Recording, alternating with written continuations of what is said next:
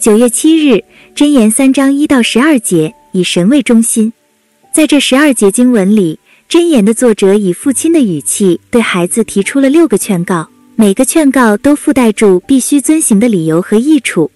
从表达手法上，前四个都采取正反勉励的形式，都包括要与不要或可或不可的对比。这样不仅让劝告的内容变得正面，也更加强语气，让读者不容易忽略和忘记。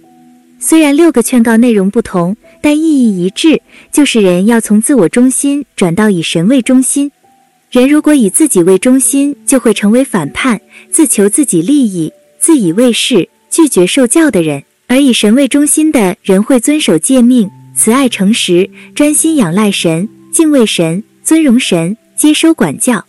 其实以神为中心是人的本分，而且这样做也对自己有益处，不是功利主义，也不是人神之间的交易，而是自然合理的结果。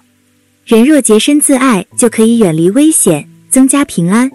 人若以慈爱诚实待人，就自然受人尊敬和赞赏。人若寻求神的旨意，就必得指引。因此，人若尊荣神，神也会以恩典相待。这六个劝告都提醒我们，管教是出于神的慈爱，关系子女的父亲必定会纠正孩子的错误，神也是如此的管教我们。华人有句话叫“爱之深，责之切”，意味出于关怀才会管教责备。